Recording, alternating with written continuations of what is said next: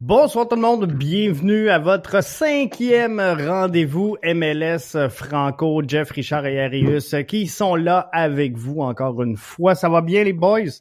Ouais, ça va très bien. Ça va super, Jeff. Bonsoir les Quelle belle journée. Y a-t-il fait beau par chez vous? Euh, Richard, t'es dans quel coin? Euh, je suis à Saint-Jean-sur-Richelieu. Il fait tellement beau. Là. Oh my God. Ouais. Ah, moi, c'est ça. Ici, à Rivière-du-Loup, là, c'est impeccable. Une vingtaine de degrés aujourd'hui dans ton coin, Richard, c'est ça? Ouais, à peu près ouais, 20 degrés. Ah, J'étais allé dehors, il faisait beau. J'ai même couru un peu. Là. Je me suis entraîné en plus, donc euh, ça fait du bien. Ah oui, ah, c'est ça. le retour du beau temps, ça amène ça. Retour du beau temps, ça amène aussi les matchs de la MLS. Et on va se parler de pré-saison. Mm-hmm. Euh, on, on, a le CF Montréal qui est en action présentement. C'est 2 euh, à 0. Euh, Mihailovic qui redirige une tête de d'un centre de Mason Toy et euh, Kyoto, donc deux minutes plus tard à 12 minutes, qui euh, trouve le fond du filet. C'est 2 à 0, mais c'est triste parce que là, on devrait pas être en train de faire un podcast, on devrait être en train d'écouter le CF Montréal tous ensemble. et je veux vous entendre là-dessus, les boys, parce que je pense qu'on peut pas parler de pré-saison MLS sans en parler. Richard, je vais commencer avec toi. Est-ce que c'est normal ou est-ce que c'est moi qui est trop exigeant en 2021 d'une ligue qui veut prendre sa place? Euh, la NFL présente ses matchs hors saison, la LNH, la NBA, la MLB, mais la MLS pas capable d'avoir de match pré-saison je pense que je partage le même avec toi, dans le sens que même moi, je suis un petit peu déçu de ne pas voir euh, le CF Montréal à l'œuvre. C'est sûr que c'est euh, à, guichet, ben, à, guichet, fermé, mais vu que c'est en... À huis clos. Euh, à huis clos, exact. Mais c'est ça, j'aurais aimé ça avoir un petit aperçu de ce que Wilfried Nancy a, a amené durant le, le, début de la saison. C'est sûr que là, c'est un petit peu dommage parce que on, on aurait pu voir, exemple, d'autres des joueurs un peu plus se révéler comme Mihailovic, justement qui a, qui a marqué comme euh, même Sunusi Ibrahim que j'aurais aimé ça voir en action parce qu'il m'intrigue énormément. Mais c'est plate parce que ben, c'est comme ça qu'est-ce que tu veux? Je peux pas pas faire grand chose là-dessus mais c'est plate. Est-ce que euh, Arius t'as as, suivi des matchs pré-saison ou est-ce que ça, ça enlève le goût un peu? Tu sais je, je regardais aujourd'hui les réseaux sociaux puis tout le monde disait gang ça manque de hype le lancement de la saison. On dirait que l'impact va commencer mais euh, contrairement d'habitude, on n'entend pas parler, mais c'est sûr qu'on n'entend pas parler. On voit pas les matchs, on peut pas, tu sais, on, suit ce que le CF Montréal veut bien laisser transmettre. Euh, Jeff, une chance qu'il existe des passionnés comme nous qui en discutent, qui en parlent. Et puis, euh, en ce moment, justement, ben, on fait un podcast, on en parle. je trouve ça très dommage. Encore une fois, on parlait du, on quand on parle du développement du foot, on a une seule équipe professionnelle dans la province qui est l'impact, euh, qui est le, excuse-moi, l'impact de Montréal, qui est CF de Montréal. On va, on va avoir la difficulté, hein, on va le répéter souvent celui-là. Je pense que même, euh, il y a quelqu'un qui a mentionné hier, qui a dit, même Patrick Lalim l'a mentionné hier, qui a dit, euh, à la place du CF de Montréal, il a dit l'impact de Montréal. oui, c'est sûr, ça va rester.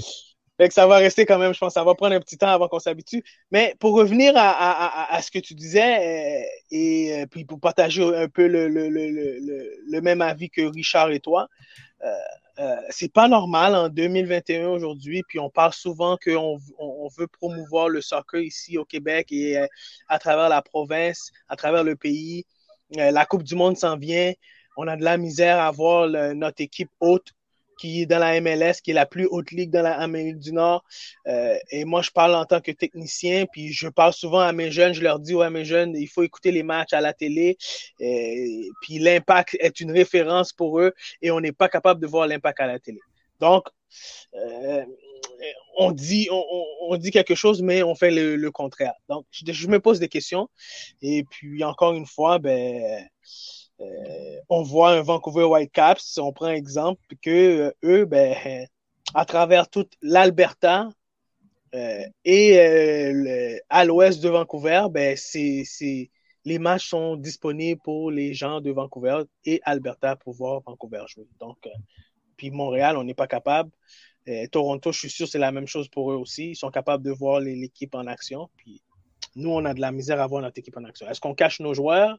Est-ce qu'on cache euh, qu'est-ce qui se passe derrière? C'est un, un, peu ce qu'on disait du côté du, du, CF Montréal. On veut pas brûler la stratégie de début de saison.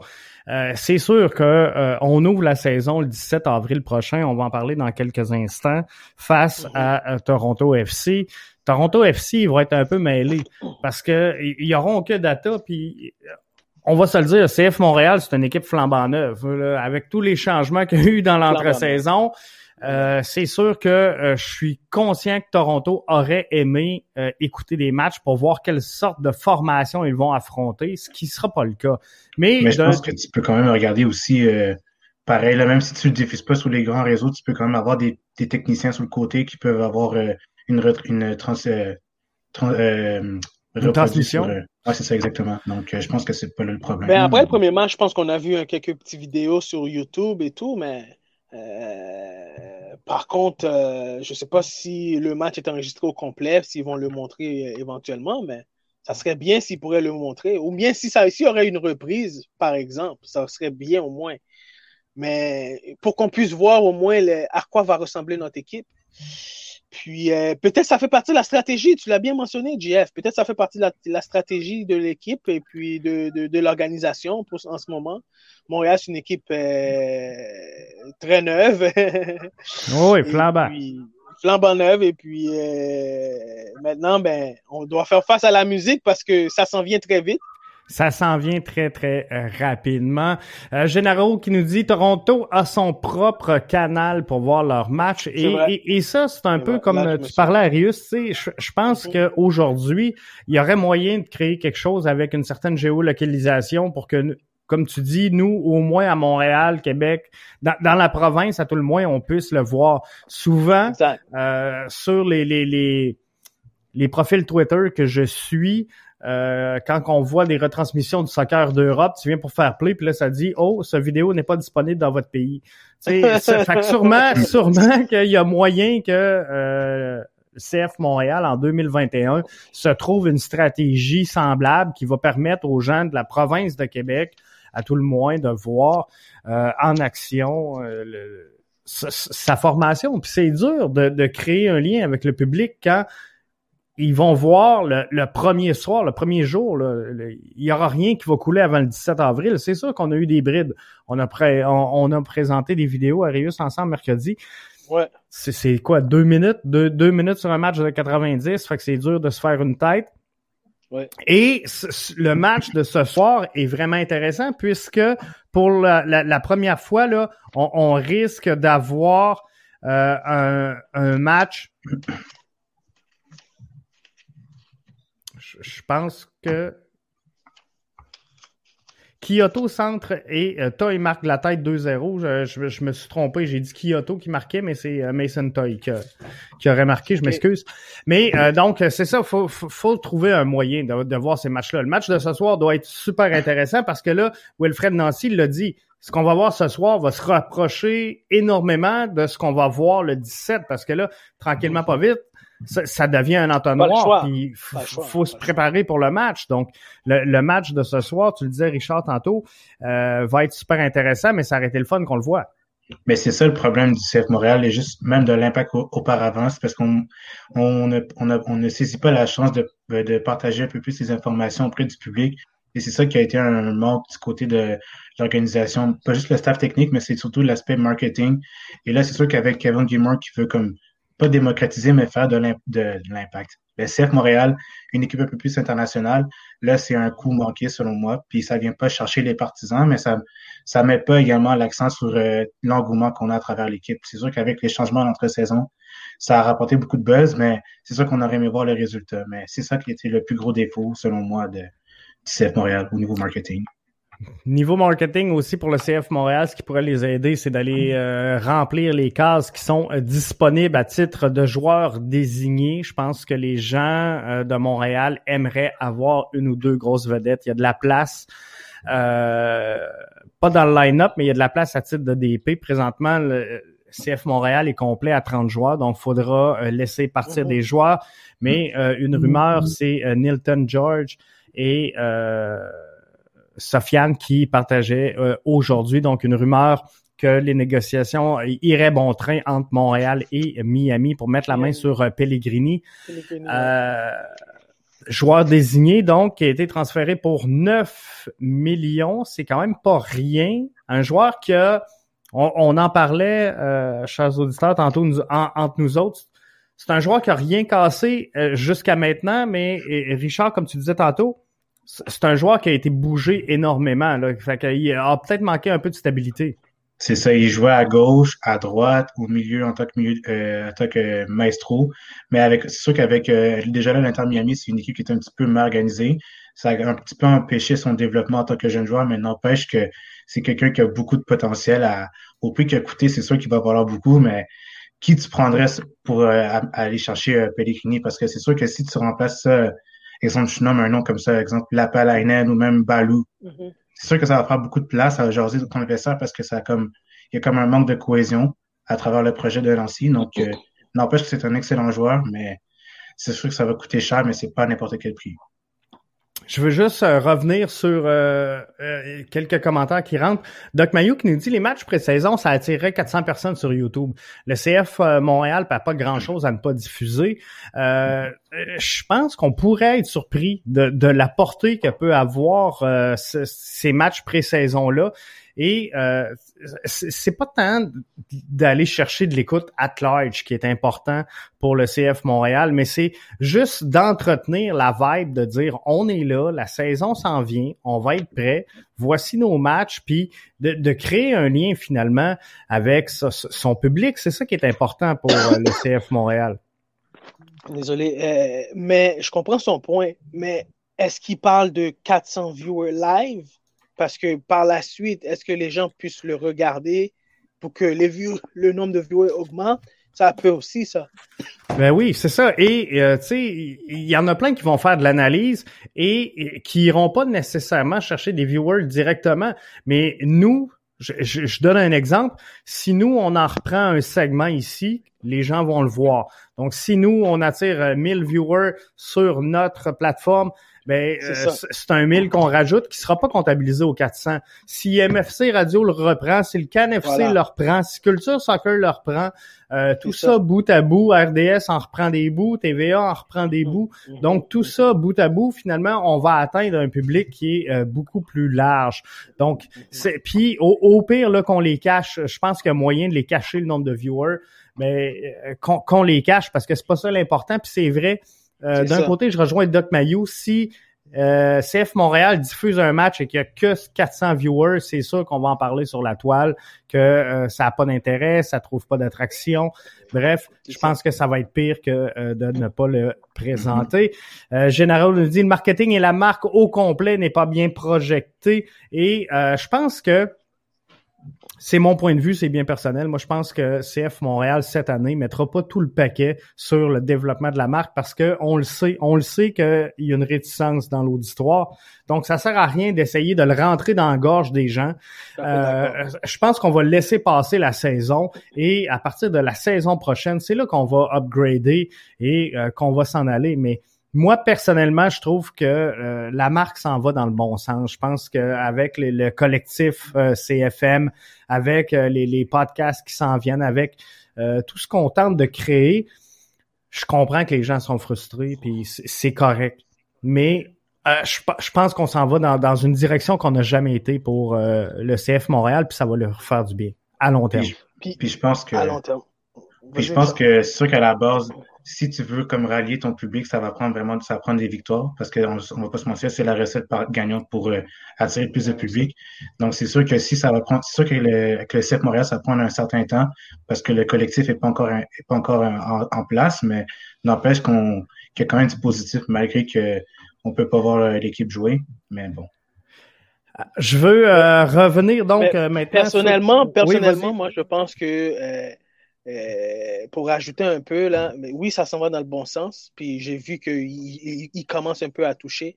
Mais depuis le début de l'existence de l'impact, puis aujourd'hui CF de Montréal, on a souvent négligé, puis on a parlé du football féminin, mais on a souvent négligé le côté féminin.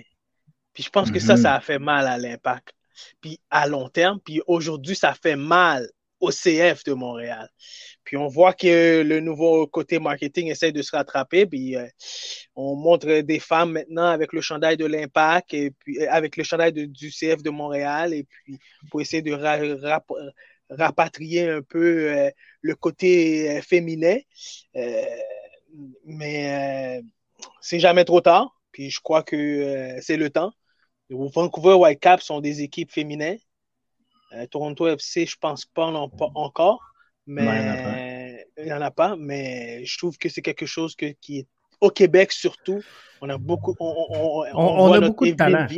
on a beaucoup de talent au côté féminin. on voit notre Evelyne Vien qui est en train de devenir une vedette internationale. une Evelyne Vien euh, qui n'a pas joué sur les équipes Québec, qui n'a pas joué dans les sélections canadiennes, qui vient de faire son, sa première entrée, avoir, après avoir tout remporté, euh, tu sais, en, avoir connu beaucoup de succès individuellement euh, mm-hmm. avec ses, formations en NCAA, en NWSL, euh, avec le FC Paris alors qu'elle était en prêt.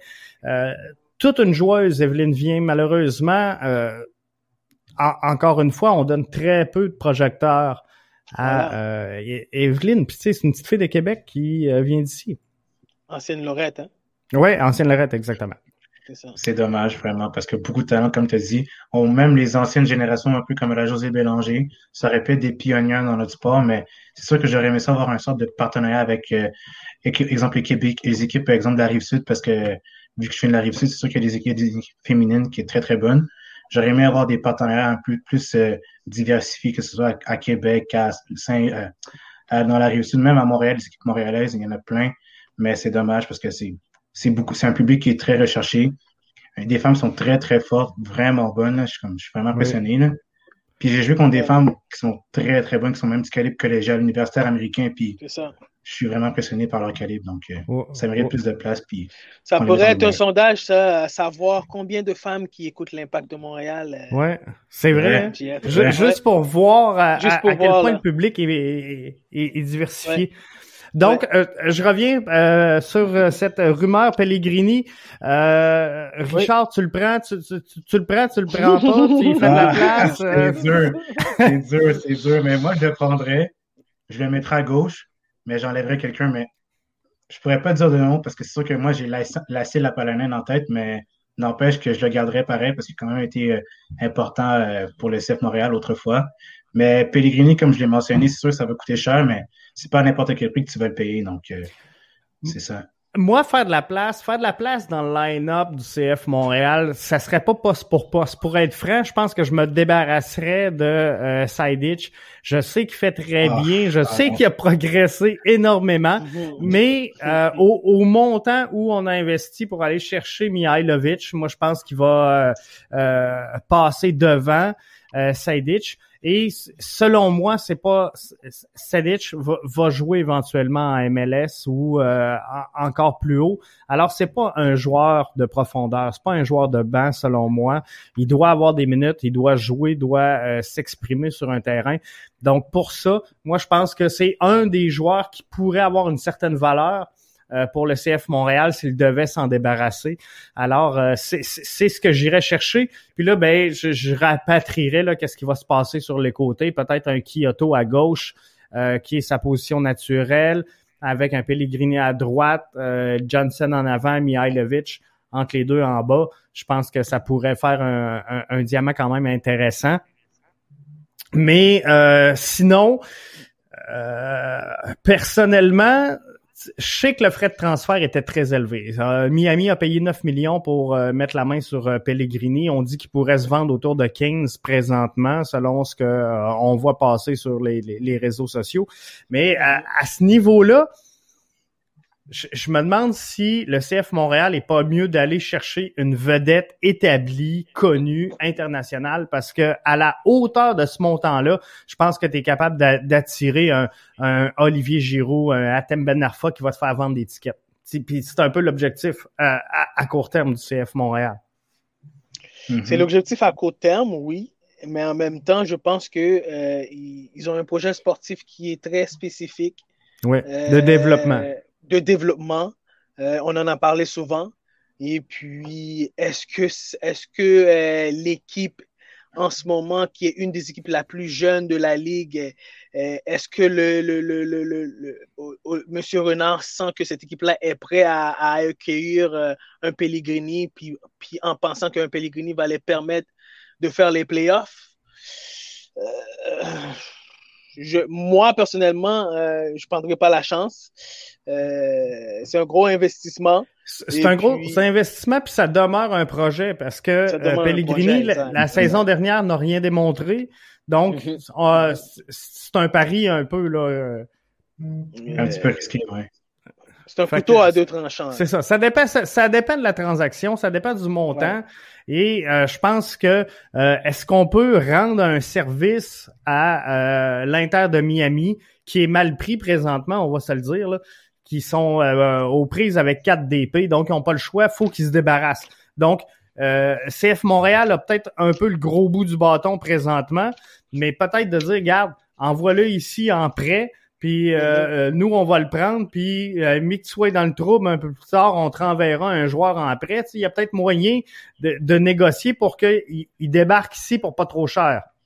Ouais, c'est ça. Mais c'est sûr que moi, je l'aurais, moi, je l'aurais pris, c'est sûr. Mais encore là, comme tu as dit, ça peut, ça peut chambouler un peu un collectif. Parce que là, tu as déjà une équipe en place, tu as déjà comme une structure qui commence à, à être en place. Donc déjà là, le fait qu'un joueur arrive d'une autre équipe, je te coupe 30, 30 secondes, Richard. 40, euh, on est rendu à la 40e minute de jeu. Broguillard qui euh, centre, le gardien échappe le ballon et euh, Mason Toy en profite. C'est 3-0 pour le CF Montréal. La bonne nouvelle, c'est que Mason Toy a l'air de décoller. ah, c'est bon, c'est bon ça. Je pense que oui. Donc, avant que tu poursuives, Richard, donc Doug Mayou disait c'est un jeune à valeur de revente, contrairement aux vedettes vieillissantes que tu cites. Euh, effectivement, si, je parle d'un Athème Ben Arfa, si je parle d'un euh, euh, Olivier Giroud, c'est des joueurs qui, premièrement, n'ont plus rien à prouver. C'est des joueurs en fin de carrière un peu. Mais si, je regarde la, recette gagnante, je pense, en, en MLS, c'est cet équilibre-là entre la jeunesse et l'expérience. Ce qui fait que les clubs gagnent, c'est les équipes jeunes euh, qui ont de, de l'expérience. Je regarde euh, euh AS Monaco avec euh, Zlatan? AC Milan. Oui. AC Milan, pardon. Donc, une formation qui est quand même, somme toute, très jeune, mais qui a connu beaucoup de succès. Pourquoi? Parce qu'on a ajouté un joueur de la trempe de Zlatan. Je voudrais pas Zlatan, c'est pas ça que je dis, mais... mais tout ça pour dire que je pense qu'il faut euh, un juste équilibre. Puis je pense qu'on le voit avec le crew de Columbus qui fait bien, mais qui développe énormément de joueurs à l'interne, mais qui ont quand même beaucoup d'expérience euh, sur le terrain. Donc c'est pour ça que moi je verrais une vedette établie et il y a deux réalités pour le CF Montréal. Il y a ce qui se passe sur le terrain et euh, il y a ce qui se passe sur les estrades. CF Montréal n'a pas le choix. faut qu'il attire des gens. Et c'est plate, mais c'est pas avec des Mason Toy qu'on va attirer des gens, puis c'est pas avec euh, des, des, Amar Sedic. Il va falloir un nom connu, comme on l'a fait avec Drogba, comme on l'a fait avec Thierry Henry. Mais je pense qu'il faut ça au CF de Montréal, sans briser super important, le projet sportif qu'Olivier Renard est en train de mettre en place. Donc, un joueur qui va avoir le profil pour embarquer dans le groupe et jouer euh, combler un besoin réel et immédiat. Moi, c'est ce que moi ce que j'aurais pris à la place, au lieu de prendre quelqu'un qui est un petit peu comme proche de la retraite, j'aurais pris quelqu'un qui est plus dans la dans la fleur de l'âge, exemple dans la 25, 25 ans, 26 ans, 27 ans. Parce qu'en même temps, tu continues un peu le projet en tant que tel, parce que le gars de 25, 27 ans va avoir déjà l'expérience européenne ou peu importe la ligue qu'il a joué. Puis il va s'amener avec une équipe qui est déjà jeune. Donc, déjà là, ça continuera un peu dans la la philosophie que Renard amène dans l'équipe. Donc, euh, c'est sûr que moi, j'aurais pris. C'est sûr que Giroud, il est très, très bon, mais en, rendu là, euh, moi, j'aurais pris quelqu'un qui est plus dans vraiment dans la philosophie du, euh, CF Montréal, en fait. Donc, c'est ça. Et, je suis entièrement d'accord parce que tu regardes un FC Cincinnati, je sais pas combien ils ont payé pour un, Brenner. Un Brenner qui arrive tout jeune dans, dans le fleur de l'âge et puis qui, qui, va être très. Moi, je pense que s'il a été très dominant à Sao Paulo, il va être très dominant à, euh, dans la MLS. Ça, c'est aucun doute. Ça, c'est aucun doute. Et là, ça, ça c'est une bonne marchande à revendre. Mm-hmm. Parce que lui, il va être très dominant. Tu sais qu'il va exploser. Tu sais qu'il va exploser, tu sais qu'il va, en tout cas, il est supposé, puis euh, on lui souhaite. Et puis là, ça va être une bonne machine à revendre. Je vois que M. Mayou dit, euh, Doc Mayou dit, on s'en fout d'attirer du monde au stade, mais éventuellement, on va avoir du monde au stade.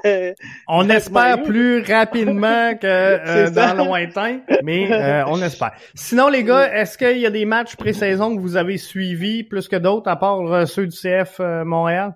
Franchement, non. oui, moi j'ai suivi les oh. Vancouver Whitecaps. OK. Euh, qui ont eu un double match hier, un match double, un match de 90 minutes dans le fond. Puis le premier match, était, ça ressemblait beaucoup euh, à, l'équipe euh, typique qui va ressembler vraiment à l'équipe partante. Ils ont eu une belle victoire contre Chicago de 3 à 2. Et aussi, le deuxième match, c'était plus les jeunes, donc un match de 60 minutes. c'était contre Indy Eleven. Andy Eleven, exactement, une des bonnes équipes de la, de la USL et puis ils ont, perdu 2-0. Mais l'objectif, c'était de voir les jeunes en action. Puis euh, l'équipe typique, euh, l'équipe 11, l'équipe typique ont joué. Puis c'était l'équipe avait l'air très intéressant. Euh, Cavallini, deux beaux buts. hier, un but sur coup franc, un but de la tête. Et puis l'autre attaquant aussi, j'ai oublié son nom, qui m'échappe, a marqué un très beau but aussi. Oui, Dayome, exactement. C'est Dayome qui a marqué un très beau but. Et puis, on voit une équipe Vancouver euh, euh, avec un 4-4-2 très, très, très, très, très agressive à mettre la pression euh, sur les porteurs du ballon, sur les défenseurs, parce que Cavallini le fait très bien, puis Dayome le fait très bien aussi. Leurs attaquants sont très agressifs. Donc, ça, ça promet parce qu'on voit Vancouver dans une des cinq équipes qui risquent de surprendre cette année. Malgré qu'on dit qu'ils vont finir en, 9 et 11, mais on voit une équipe qui, qui, qui, qui, qui, va être très. Qui pourrait être, performer. Euh, qui pourrait performer, ouais. 45e minute, Mihailovic lance Kyoto dans le dos de la défense. Le défenseur des Rudies le suit de près et tacle, mais envoie le ballon dans son propre but en goal. 4-0 pour euh, CF Montréal. C'est bon pour la confiance. Hein. ça, augure bien, ça augure bien. Euh, parce que euh, là, on va éventuellement affronter Toronto en match d'ouverture. Euh, moi, je voulais, je voulais ce genre de performance-là ce soir, une performance en tout cas à, date assez convaincante, 4-0 à la demi. on va essayer. Mm-hmm. Là, ce qui va rester à voir, c'est est-ce qu'on tient 90 minutes de jeu. Mais Toronto qui aura deux match de CONCACAF dans les jambes pour euh, affronter euh, le CF Montréal le 17 avril prochain. Et euh, le tournoi de la CONCACAF se, se, poursuit, cette Ligue des champions. Et il y a eu des gros matchs avant qu'on regarde là, ce qui va se passer du côté de la, CONCACAF, on va revenir sur les matchs qui ont eu lieu. C'est des marathons face à, Portland. Je l'ai dit vite pour qu'on puisse venir se retrouver, mais on va regarder tous les matchs ensemble. Marathon Portland 2 à 2. À la Roulette C perd 1-0 face à Atlanta. Euh, Philly l'Union qui l'emporte 1-0 sur sa prise. Ça, Léon et Toronto font match nul 1 à 1. Et euh, Columbus qui euh, détruit Real Esteli 4-0. Euh, tout un match. Donc, Marathon euh, Portland, c'est, euh, je, les ai presque tous écoutés. Et il y, y, en a quelques-uns que j'avais discuté avec Arius mercredi. Marathon Portland, moi personnellement, ce match-là m'a donné mal aux yeux. C'était pas beau, c'était pas beau à regarder. Richard, je te laisse commenter. Euh, Richard. Ouais, vu que c'est vu que c'est mon équipe, euh, tu me laisses le, le plaisir. le plaisir à toi, Richard. Parfait. Mais dans ce cas-là, moi aussi, j'ai regardé le match de Portland contre Marathon. J'ai vu le superbe but de Diego Valéry sur coup franc. C'est sûr que ça a été dévié contre, euh, contre le gardien, mais en général, c'est sûr que les conditions n'étaient pas idéales parce que. Ah, vas-y, je sais pas si. Ben, si, vous avez pas vu, je m'adresse aux auditeurs, si vous n'avez pas vu le but euh, en question, ça, doit être disponible sur YouTube, allez voir, sinon sur le compte euh, Facebook euh, du podcast BBN. Mais toute une frappe de Diego Valéry qui vient taper, si je me trompe pas, la crossbar. Après ça, le, le, ça touche le, cou à peu près ou le dos du gardien avant de rentrer dans le filet. Mais effectivement, Richard, toute une frappe de Valéry là-dessus. Ouais, en effet, justement, vu que Valérie, c'est déjà là, on, le connaît au niveau de la MLS, c'est quelqu'un qui est mhm, mhm. très prolifique en tant que buteur. Mais dans l'ensemble du match, j'ai aimé euh, surtout l'apport euh, offensif et défensif de Eric Williamson. J'aurais aimé le voir avec l'équipe U23 euh, américaine parce qu'elle amène beaucoup de volume au niveau du milieu de terrain. Mais avec les conditions qu'il y a là-bas en Honduras, je pense, ça a été un petit peu compliqué pour Portland de vraiment installer son jeu. Mais dans l'ensemble, ça a été une bonne, ça a été une bonne performance, malgré que faut que tu tiennes en compte les buts contre, en fait, les buts pour. à l'étranger. C'est ça, exactement. Donc, c'est sûr que quand tu reviens à Portland, ça va être très important pour Portland de mettre plus, plus l'accent sur euh, le, marquer plus de buts. Donc, euh, déjà là, c'est une bonne nouvelle pour eux. Parce qu'en ce moment, l'avantage, c'est euh, pour l'autre équipe. Ouais, c'est ça. Deux L'avantage pour Marathon parce qu'ils ont marqué deux buts à, Portland. À Portland, effectivement. À, la Rouen-C contre Atlanta, c'était un match où, venu de nulle part, on a découvert un gardien. C'était tout un match. Donc, euh, Atlanta qui se prend un rouge, le, gardien d'Atlanta qui se prend un rouge. Euh, on amène le, jeune gardien recru qui se dresse comme un mur tout au long de la deuxième demi. Et euh, finalement, on marque sur penalty en début de deuxième demi pour Atlanta. Mais c'était un bon match. C'était un excellent match on a vu un Atlanta qui s'est battu. Donc, on a bien parlé de, de Heinz qui arrive comme entraîneur et puis euh, il va changer un peu euh, la mentalité euh, que l'équipe avait l'an dernier. Puis malgré aussi, aussi avec beaucoup de blessures, qui c'est une équipe qui avait beaucoup de blessures aussi l'an dernier. Mais cette année, on voit un Joseph Martinez qui va être en pleine, pleine bonne forme. Et puis une équipe Atlanta qui s'est, qui s'est bien débattue malgré, euh, malgré euh, la carte rouge.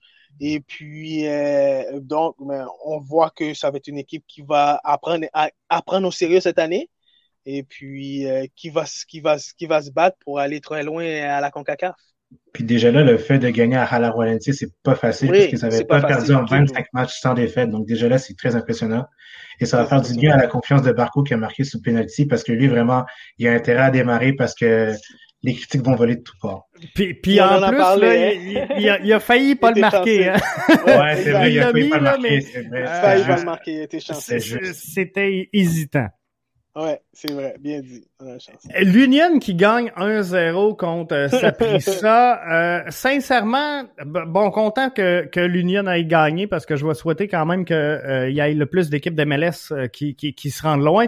Mais euh, sincèrement, l'Union, tout le monde les place comme équipe au sommet, en tout cas dans, dans les hautes sphères de la de l'association de l'Est cette mhm. année du côté de la MLS. Et la saison dernière, quand l'impact jouait contre Saprissa, mais semble que toutes les critiques descendaient Saprissa, que c'était pas un club de premier plan, que c'était pas une équipe si forte que ça.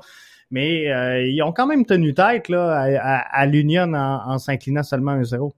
Ouais, vraiment, ça a été un match chaudement disputé non seulement ils ont tenu tête, on a vu Blanco à la fin qui a perdu la tête. Ouais, le tac. Euh, le tac, euh, vouloir arracher le pied, j'ai oublié c'était qui le, le, joueur. C'était Wagner. Euh, c'est Wagner, OK. Ouais. Euh, Cause a fait un très beau but. J'ai la misère, on a de la misère à prononcer son nom. c'est Casper Chebilko. Voilà. oui, exactement. Il a fait un très beau but de la tête sur le centre. Et puis, euh, on a vu une équipe euh, euh, Union très unie, très compacte. c'est une équipe qui va travailler toute l'année avec une unité de 11 formidable. Puis, ils ont une bonne profondeur aussi sur le banc. Et puis, ils vont être très difficiles à percer, puis très difficiles à battre Andrew Blake en arrière. C'est, selon moi, dans l'association de l'Est, à tout le moins, de, la, de la MLS, je, te rejoins là-dessus.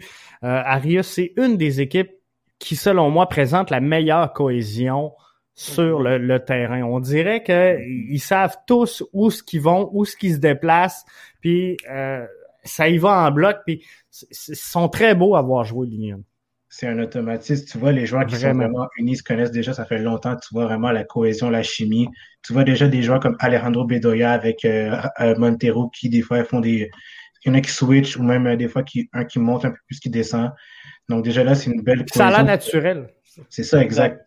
Tu as un mélange de jeunesse comme tu as un mélange d'expérience avec Bedoya et d'autres joueurs. Donc déjà là, ça, c'est la recette parfaite pour gagner un MLS.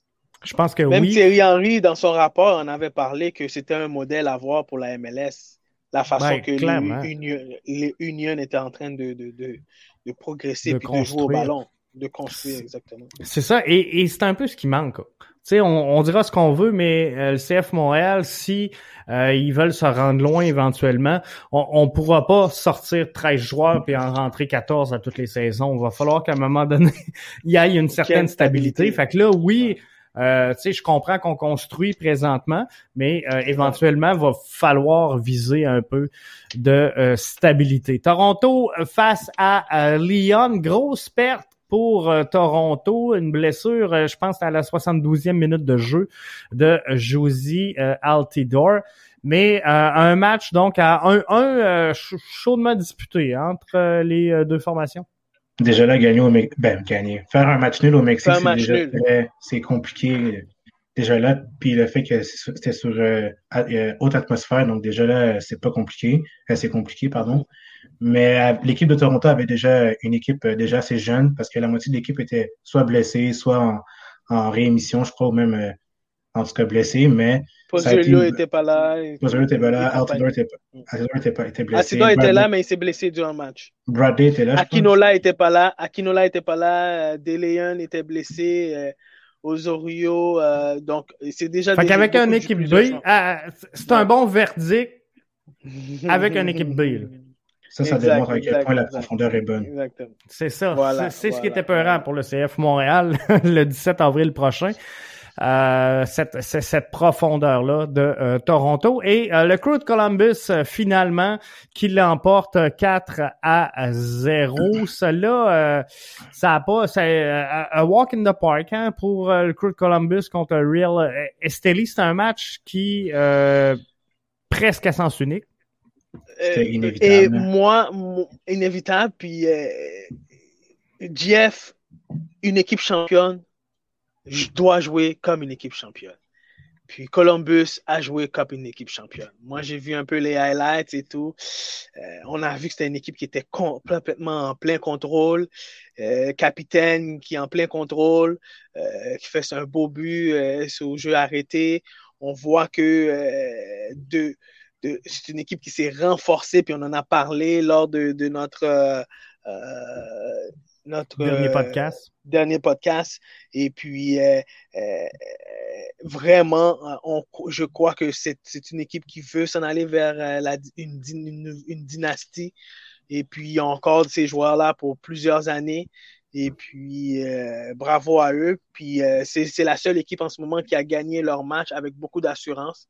Et puis, qui, qui s'en va au deuxième tour sans inquiétude puis avec une bonne confiance. C'est ça. Et euh, Zardes Mensa, euh, Zardes qui a marqué un, deuxième et euh, Santos, je pense, le euh, quatrième filet de cette formation-là. Et j'avais pas regardé, par exemple, le match, il était, il était à Columbus. Donc, il était à Columbus. Mais comme tu dis, par contre, euh, on, va être franc, je pense qu'ils s'en vont à, à, Real Esteli avec une certaine confiance parce que là, à 4-0, c'est quand même une, une confortable avance. Là. Ils sont pris une sérieuse option. Vraiment. Même, même euh, Pedro Santos l'avait mentionné qu'il prenait cette compétition très au sérieux parce que lui, lui qui est un Portugais qui a déjà connu les compétitions européennes, que ce soit en Ligue des Champions, même en Europa League, il se donnait toujours à fond avec le CS Braga. Donc déjà là, le, le fait qu'ils soient en, Champions League, mais au niveau CONCACAF, il s'est dit, ben, c'est une compétition qu'il faut pas prendre ça à la légère parce que c'est une chance de représenter la MLS à travers non seulement l'Amérique centrale, mais également à travers euh, le monde entier pour faire euh, la, coupe, la Club World Cup. Je, trouve que c'est une compétition qui est quand même négligée par euh, certains clubs parce que euh, moi personnellement, je, la vois comme plus grosse que la saison MLS, mais on, dirait qu'on met pas autant d'efforts. Mais tu sais, quand je regarde un, un, Tigresse qui s'en va jouer contre le Bayern, je trouve ça wow, je trouve ça beau de voir ça, puis euh, ça, ça, nous permet de voir à peu près où ce qu'on est en, en, termes de développement ici sur le nouveau continent.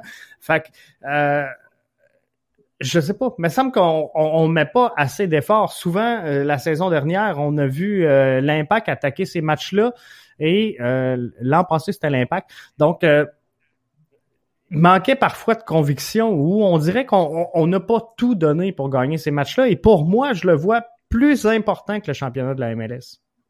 C'est une opportunité pour les donc, de, déjà montrer leur savoir-faire à travers non seulement la, la, Ligue, mais à travers aussi le monde. Mais moi, si j'étais un joueur du 7 Montréal, je l'aurais pris au sérieux parce que déjà, dès que tu es, dans une coupe, tu la prends au sérieux, puis tu es là pour gagner, tu n'es pas là pour faire le tourisme. Donc, moi, je l'aurais pris au sérieux. On en a parlé, JF, si tu te souviens un peu de, la Ligue de la CONCACAF, on a dit il n'y a aucune équipe de la MLS qui l'a encore gagné. Et puis dans les dernières années, c'est des équipes de la Costa Rica ou du Mexique qui ont gagné les, les, les, les tournois. Et on en a pas. Puis je t'en ai, je t'en ai, je fait comprendre comment c'est très important. C'est une visibilité pour, pour les joueurs mexicains internationalement se faire voir et puis euh, d'aller jouer ailleurs. Donc, euh, c'est le rêve de, de, Puis, pour être sur l'équipe nationale aussi. Donc, si ton équipe est dominante et puis tu domines au niveau international, ben, tu as plus de chances aussi de te faire appeler pour l'équipe nationale. Ben, je pense que oui. Et euh, quand on parle souvent, euh, bon, le CF Montréal vise l'international, le CF Montréal cherche du rayonnement. Ben, mm-hmm. ils vont en trouver pas mal plus en Concacaf qu'en MLS. Tu sais, ça c'est c'est définitif. Donc oui, et, quand et, quand tu as du succès, ben, tu attires, pas mal plus de, des gens qui, qui sont plus intéressés à venir jouer chez toi. Effectivement. On est donc dans euh, la ronde des 16 et on va se diriger vers euh, les euh, quarts de finale tranquillement, pas vite. Léon, Toronto, qui aura le dessus selon vous? Toronto. C'est sûr que j'aime pas Toronto, on le sait, parce qu'on est Montréalais, mais franchement, Toronto, Toronto vont gagner. Mais ça va être un match monde disputé parce que Tigres c'est quand même l'équipe qui a été sacrée championne euh, la saison dernière, mais cette saison-ci, c'est un petit peu compliqué pour eux. Euh, Léon. Mais... Ouais, ouais, Léon. Pourquoi j'ai dit Tigres? en tout cas, c'est la. Mais Léon, c'est une bonne équipe. Euh, c'est une très bonne équipe. Exactement. Columbus. Mais Toronto, je crois que Toronto va passer aussi, moi. Columbus, sans trop de difficultés, vont passer, c'est sûr. Oui, c'est sûr. Euh, ça, ça pris ça, Union, ça risque d'être un petit peu plus serré, mais d'après moi, l'Union, l'Union sont capables de faire un bout de chemin. 100%. C'est sûr Union que. Devrait passer, Union devrait passer. Ça va être un match difficile, mais Union devrait passer. Il va y avoir beaucoup d'émotions suite à l'incident du premier match, mais je pense qu'Union devrait passer. Atlanta à la Rouen C. Atlanta, est capable de passer ça? Ouais. Si ça va être un match compliqué. Ça va être un match compliqué. ça va être un match compliqué. Moi, mes réponses sont vraiment secs, mais franchement, je pense que le, ben, Atlanta United vont vraiment vont passer avec Joseph Martinez qui va revenir en jeu parce que c'est sûr que là, en ce moment, il joue pas assez. C'est plus Lisandro Lopez qui prend les devants au niveau de l'attaque, mais quand tu joues à la maison avec une avance, c'est sûr que la confiance gagne un peu plus. Donc, euh, déjà là, les équipes qui jouent à Atlanta, c'est très compliqué de remporter un match là-bas. Donc, Atlanta vont avoir un peu plus de, de jus, un peu plus d'essence dans leur, euh, dans leur gaz. Donc, c'est ça. Donc, il y a pas, euh, je pense qu'ils devraient gagner. Richard l'a bien mentionné, l'avantage, c'est vraiment le fait qu'ils sont à la maison en GF. Donc, euh, je pense que le fait qu'ils sont à la maison, ça va leur donner un avantage euh, énorme sur. Euh, donc, ce qui est le fun, c'est qu'on devrait avoir en demi-finale un club MLS presque garanti. Parce que si Philly passe, Atlanta passe, ça sera soit Philly ou Atlanta qui ira en demi-finale. De l'autre côté, ça va être plus dur un petit peu parce que Timber risque de passer. Richard, il dit oui, oui. ah, je vous le dis, je vous le dis. Non, je, pense, que, je pense que Timber va avoir le dessus sur Marathon. Mais euh, Club euh, America contre euh, Club Olympia, ça, ça, va être une chaude lutte, c'est sûr. Mais Timber contre le, gagnant des deux, ça sera pas facile non plus. Ça va être difficile. C'est sûr que si, si Portland, on va, si Portland gagne, arrive à gagner contre Marathon, ou que Club américain arrive à gagner contre Olympia. Déjà là, le fait que Portland aille au Mexique, aille jouer sur le côté du terrain euh, de Club américain, c'est très compliqué de gagner là-bas. On l'a déjà fait euh, l'Impact de Montréal. On a fait un match nul contre, avec l'Impact de Montréal. Donc déjà là, ça va être un peu compliqué pour eux, mais n'empêche que Portland, euh, dans le monde du football, il n'y a rien d'impossible. Tant que tu y Le ballon est rond pour tout le monde, Richard. Je suis d'accord. C'est exactement ce que euh, j'allais dire. Hey, je veux qu'on prenne le temps de regarder le début de saison de la MLS qui arrive enfin. Quelle bonne nouvelle. Et euh, ça arrive la semaine prochaine. Ça commence donc à la fin de la, de la, semaine dernière. J'ai euh, retenu quelques rencontres qui vont être, selon moi en tout cas, intéressantes. Seattle face à euh, Minnesota. Je crois que euh, ça va être très un, bon duel. Je vois les Sanders gagnant dans, dans ce duel-là, mais euh, je crois que ça va être un bon match. contrairement à toi, moi, je vois Minnesota gagner ce match-là. Oh. Parce qu'ils ont fait l'acquisition d'un attaquant dont ils avaient grandement besoin pour venir euh, soutenir Reynoso et Finlay. Mais ça va être un match vraiment serré comme on a vu l'année passée lors de la demi-finale de l'Association Ouest. Donc, je m'attends à ce que Minnesota euh, puisse gagner, mais j'ai une, petite réticence envers Seattle parce que je suis pas encore convaincu de certains joueurs puis de, des pertes qu'ils ont, qui ont causé le, on va dire le downgrade, si on veut, de la part de Seattle. Mais moi, je suis plus convaincu euh, pour Minnesota dans ce cas-ci, surtout avec l'attaquant qu'ils sont allés chercher.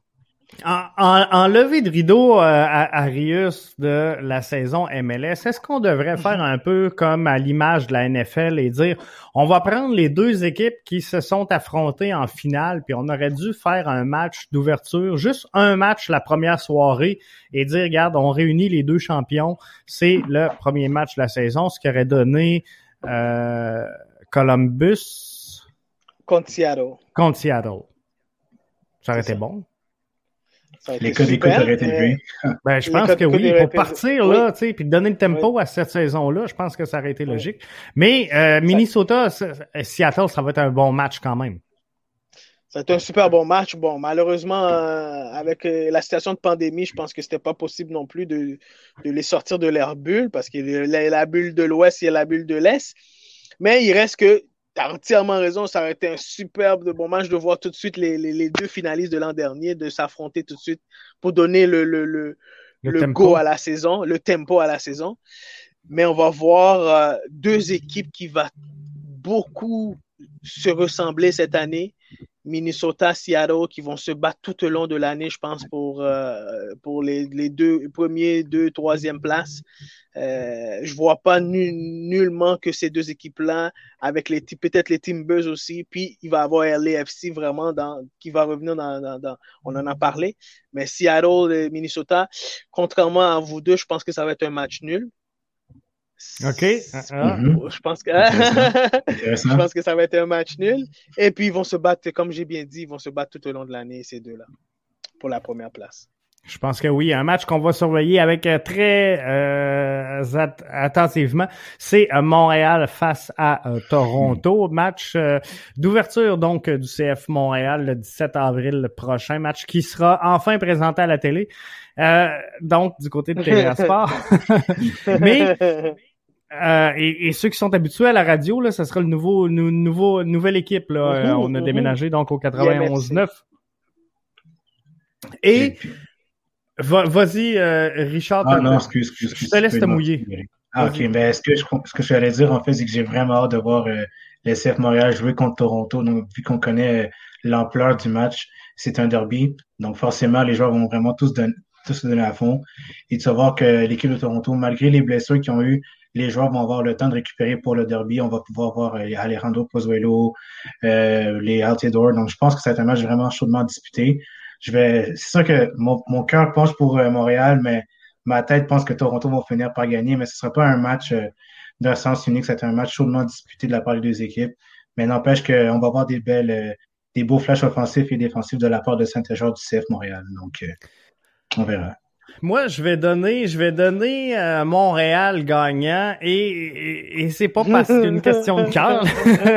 c'est euh, sincèrement que je, je, crois que Toronto va avoir de la difficulté à se remettre de son match de mercredi. Euh, Ils joueront donc mercredi euh, en, en, Concacaf. On a beaucoup de blessés. On va revenir. Tu, tu, le disais, Richard, quelques joueurs qui vont revenir de blessures, mais peut-être pas tout, l'effectif encore. Donc, tu sais, tout ça bout à bout, les joueurs donc qui reviennent de blessures qui seront pas à 100%, euh, les plus vieilles jambes qui seront un peu fatiguées d'avoir tout donné contre euh, euh Club Léon. Je, pense que on, va affronter un club qui va être fatigué et un CF Montréal qui sait qu'il est négligé, donc un CF Montréal qui voudra tout donner et euh, je pense qu'on on, a les jeunes pour le faire. Tu je, pense que la jeunesse peut combler euh, un certain manque d'expérience par la fougue. Je pense qu'on va être plus capable que Toronto de euh, donner 90 minutes de jeu. Donc, je pense que le match va se jouer dans la fin de la deuxième demi. Euh, voilà une belle occasion, JF, puis pour aller un peu dans le même sens pour vous, pour l'équipe de CF Montréal, de surprendre une équipe de Toronto FC, et que tu as si bien dit, si bien mentionné, et Richard aussi, ben, qui va faire face à, beaucoup d'adversité, une équipe qui va, euh, qui va faire, qui va avoir deux matchs dans les jambes, euh, voyage, le voyagement aussi, parce qu'il voyage, et en même temps des blessures, euh, et qui, qui va faire face à une équipe de Montréal jeune, puis je sais comment ils vont utiliser cette, cette rencontre-là pour motiver les jeunes. C'est quoi porter le chandail de Montréal, le CF Montréal, parce qu'ils vont faire face à Toronto FC. Et puis, c'est une belle occasion pour l'entraîneur et cette équipe-là de démontrer à quel point ils vont se battre cette année et à quel point ils vont se battre l'un pour l'autre et puis que cette chimie d'équipe-là va se créer. Parce que c'est vraiment le moment, là. Ben oui, c'est clair. Ça peut être un match référence. C'est ben ça, exactement. Ça peut devenir un match référence. Pour moi, c'est le moment. Mais, euh, sincèrement, je vous pose la question je, veux que vous répondiez les deux. Euh, on, parle souvent de derby. C'est le derby Montréal-Toronto. Je pense que c'est clair. Euh, C'est définitif. Puis on, il y a tellement de proximité entre les, deux formations. Mais avec un, impact de Montréal qui est devenu le CF Montréal, qui est allé chercher des joueurs dans l'entre-saison partout autour du globe, qui ont jamais joué un match pour la, la formation. Est-ce que euh, vraiment les joueurs sur le terrain, pour eux, ça va être un derby où ils comprennent pas encore le, duel Montréal-Toronto? Tant, tant qu'ils joueront pas devant euh, un stade Saputo ou euh, de, jouer à Toronto devant cette foule-là et, les, les copes et, tout le reste, je ne sais pas à quel point les joueurs peuvent sentir que ce match-là est important pour les fans. Moi, je pense que moi, je pense que c'est sûr qu'avec les coachs qui y déjà en place, exemple, si tu regardes Ditulio, tu regardes Laurent Simon, tu regardes Vercout, tu regardes Ditulio, je pense que ce match-là va être quand même très important. Ça va être un derby malgré tout. Tu des gens qui ont déjà connu euh, ces matchs-là dont j'ai nommé. Donc, c'est sûr que le fait que c'est tout nouveau pour certains joueurs, ils vont quand même être imprégnés du derby malgré tout. Donc, euh, déjà là, même si tu regardes du côté plus américain comme Mihailovic même euh, Kamar Miller, ils savent déjà c'est quoi le derby malgré tout, même s'ils ont joué ailleurs qu'à Montréal. Donc, moi, je ne vois pas qu'il n'y a, pas de problème euh, rendu là. Je suis entièrement d'accord avec toi, Richard, parce que euh, tu as bien, tu as si bien dit, euh, les, le coaching staff, c'est leur, ça c'est le rôle du coaching staff, GF. De leur rappeler. de rappeler la motivation dans le vestiaire, parce qu'une fois que l'équipe est sur le terrain, tout peut arriver. Mais là, le coaching staff, après avoir donné toutes ces consignes, euh, après avoir pratiqué et tout, mais pendant le match, là, c'est les, c'est le moment important. C'est ça, mm-hmm. c'est les émotions qui parlent. Donc, Richard, tu allais, le mentionner, c'est les émotions qui parlent. Et, et, et, et c'est pour ça que j'ai dit tout à l'heure, c'est le moment pour ce coaching staff-là euh, de motiver ce groupe de joueurs dans le vestiaire puis dire, guys, écoute, on n'est pas à Saputo, on n'est pas à Toronto, mais cette rivalité, ce premier match de la saison va, va dicter notre saison. Si on est capable d'aller chercher un 3 points contre Toronto, ben, ça va dicter beaucoup quel genre de caractère qu'on va avoir euh, avec cette équipe-là. Et j'ai hâte de voir, j'ai hâte de voir si tout au long du match, on va euh, envoyer des plans de caméra sur Laurent Simon pour voir ses réactions. C'est lui qui a joué dans les deux formations. Oui, ça, ça va être euh, spécial. Bon point, c'est un autre très bon point. De le voir aller. Moi, je pense que ça va être le facteur X en fait pour les joueurs. Je pense que oui. Il, joue, il a déjà joué dans les deux dans les deux équipes, donc lui, il connaît vraiment le derby. Et lui, c'est un, c'est un, un, Montréalais né, euh, oh adopté maintenant, donc euh, il n'aura pas le choix d'imprimer un peu plus ce derby-là. Je pense que oui. Euh, Doc Mayou nous demande qui sera considéré à domicile. C'est euh, le CF Montréal qui est à domicile. Le match d'ouverture est à, Fort Lauderdale. Euh, si je me trompe pas, donc dans le domicile de euh, Miami. Exact. Donc, Est-ce qu'il y a un peu de, de, de spectateurs ou pas? Non, pas du ben, Non, c'est à huis clos, je crois. Mais euh, c'est plus ou moins, c'est pas, pas concret, là. Ouais, c'est ça, parce que je pense que Miami, en tout cas, ils ont annoncé qu'il y aurait du monde, mais là, euh, le CF Montréal n'a rien confirmé encore. OK. Mais euh, si on droit les boys, on se prend trois semaines de vacances. c'est ça. on va au match, on, se met en On va à Miami. Euh... ça va être merveilleux. Mais parce que j'allais dire, j'allais dire en Floride, le tous les Québécois qui sont en Floride pourront aller voir le, le, le CF de Ouais, c'est ça. Puis j'ai vu passer quelques commentaires là-dessus, les, les Snowbirds qui sont pas encore revenus ici. OK, OK. Dans, dans la pré-saison, là, c'est ça qui m'a étonné le plus. Euh, Montréal a pris la direction, en tout cas, ils s'en vont là, dans les installations de, de, de Miami. Je comprends pas qu'on n'ait pas eu un match euh, hors saison entre Miami et euh, Montréal. Il me semble que ça aurait été euh, cohérent. Facile. Ça aurait été, oui, c'est ça, cohérent et euh, facile. Celui qui gagne euh, garde Pellegrini.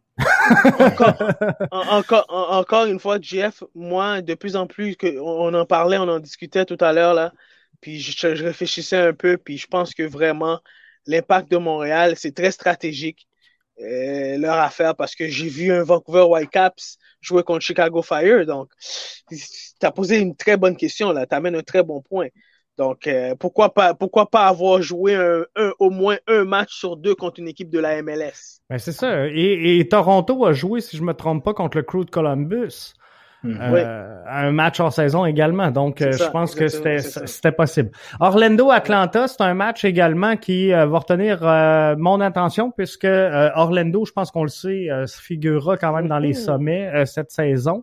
Atlanta, on n'est pas encore tous d'accord, mais ils vont être à quelque part là dans, dans, dans les hautes sphères quand même, je pense, Atlanta. Et ça va être un match intéressant. Ça va être un match chaudement disputé. Moi, je m'attends des, je m'attends à ce que les deux équipes euh, amènent beaucoup de chaleur au niveau du terrain. Déjà là, les entraîneurs sont très passionnés, très engagés, très, très, très portés vers les joueurs. Donc, euh, Pareja du côté de Orlando va une bonne, euh, une bonne base avec Orlando. On l'a vu la saison dernière durant les playoffs. Ça a été un beau parcours. Atlanta, pour ma part, moi, je m'attends à, ce que Martinez commence sur le banc mais arrive vers euh, la 60e minute de jeu parce que Lisandro Lopez va être celui qui va comme prendre le plus les devants pour euh, débuter la rencontre. Mais je m'attends à un match chaudement disputé. Ce sera pas une victoire, mais ça va être vraiment un match nul de 1-1. Je ne sais pas qui vont être les buteurs des deux équipes, mais n'empêche que ça va être un match chaudement disputé et très offensif.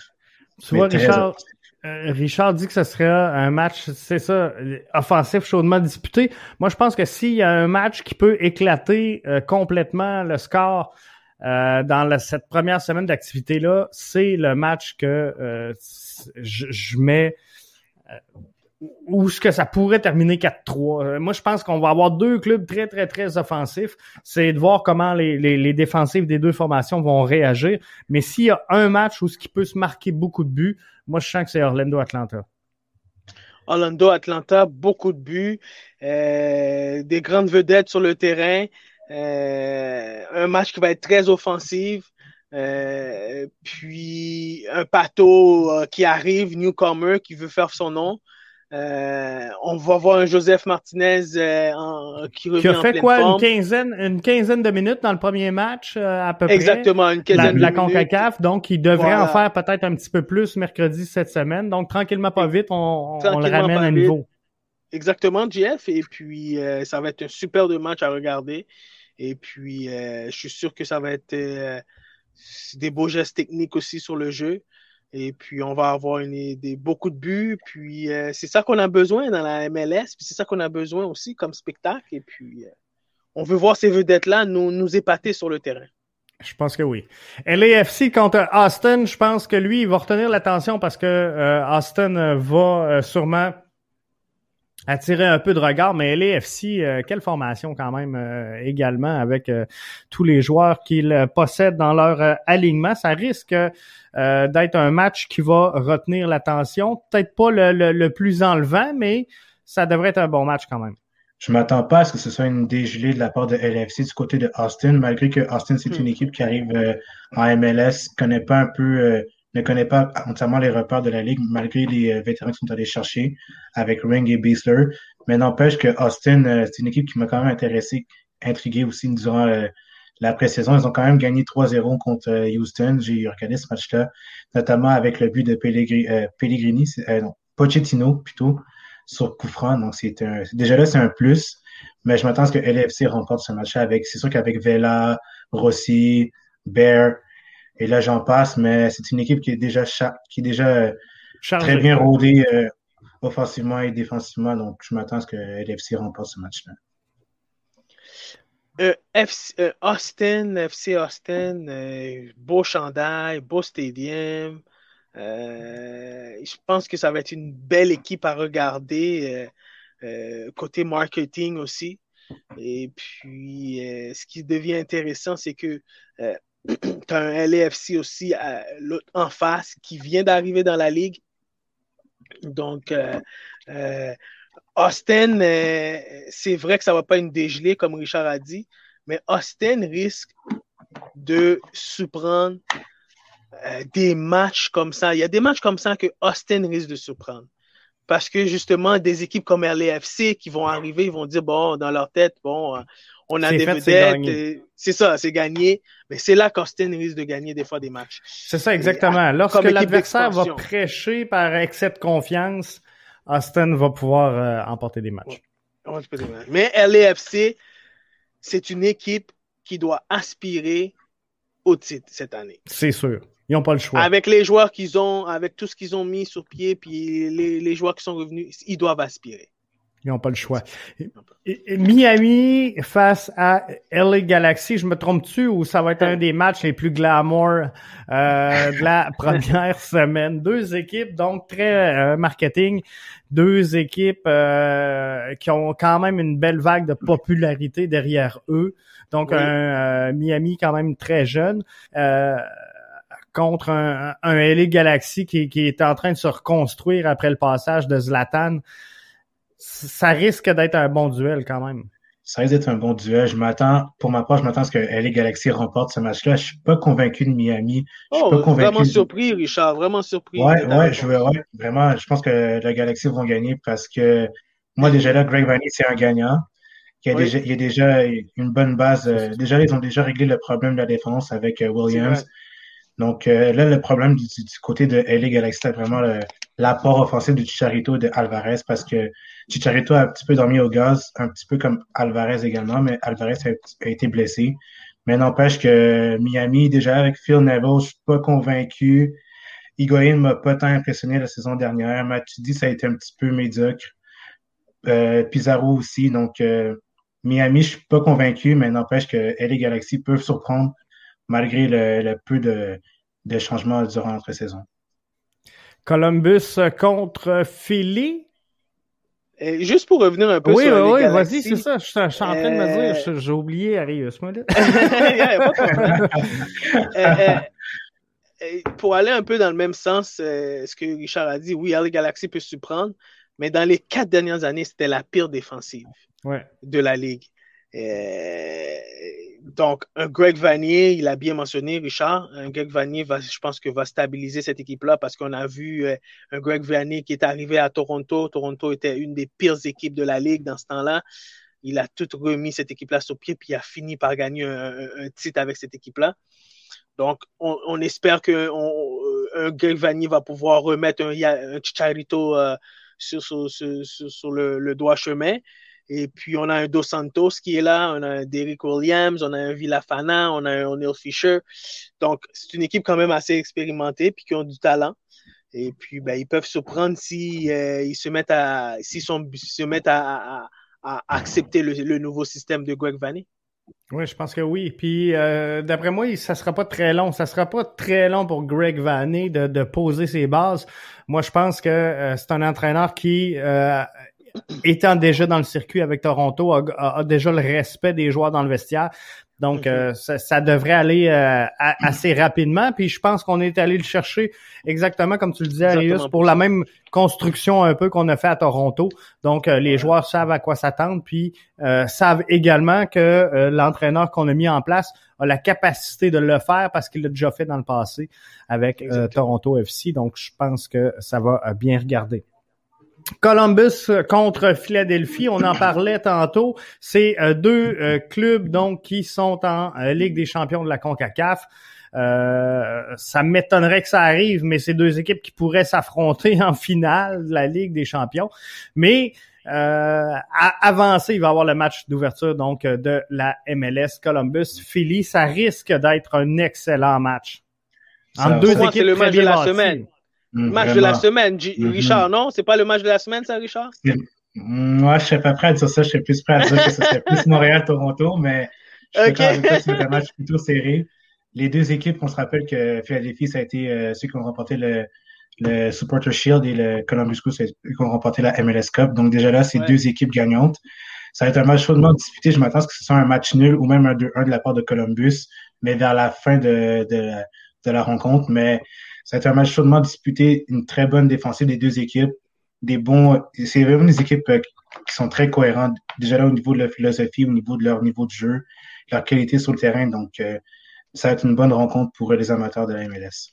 Ah, avant que tu poursuives, Arius, 64e minute, Clément Bailly centre le ballon est partiellement boxé et Sejdic est à la retombée pour marquer. C'est maintenant 5-0 Montréal à la 64e ah, minute de jeu. Puis on sait donc euh, que euh, Clément Diop est devant le filet puisqu'il vient d'effectuer une belle arrêt. Donc euh, Clément Diop est devant la cage pour le CF Montréal. Donc vas-y Arius, tu disais que c'est le match de la semaine. Le match de la semaine. Merci pour l'info. 5-0, c'est très le fun pour vraiment. Les, joueurs et la confiance encore, je répète, de l'équipe. donc Columbus, Philadelphie, deux équipes qui vont être un peu fatiguées de leur de leur qualification pour la CONCACAF, mais pour moi, c'est quand même va être le match de la semaine. Euh, deux équipes qui aspirent au titre, deux équipes qui aspirent au championnat de l'Est, de la section de l'Est. Euh, donc, euh, on l'a si bien mentionné des deux équipes, deux bonnes équipes structurées aussi sur le terrain. Donc, ça devrait être un match. je pense que je, suis je vais être d'accord un peu avec Richard. Ça devrait être un match nul. Euh, puis, à, tout le euh, moins chaudement disputé. Chaudement ah, disputé, exactement. Chaudement disputé, chaudement disputé. Mais euh, deux équipes avec beaucoup de talent sur le terrain. Définitivement. Dernier match qui a retenu mon attention, Vancouver face à, Portland. parce que c'est les Timbers, mais aussi, mais aussi parce que c'est Vancouver, donc l'autre équipe canadienne. On n'avait pas le choix de, de parler de ce match-là.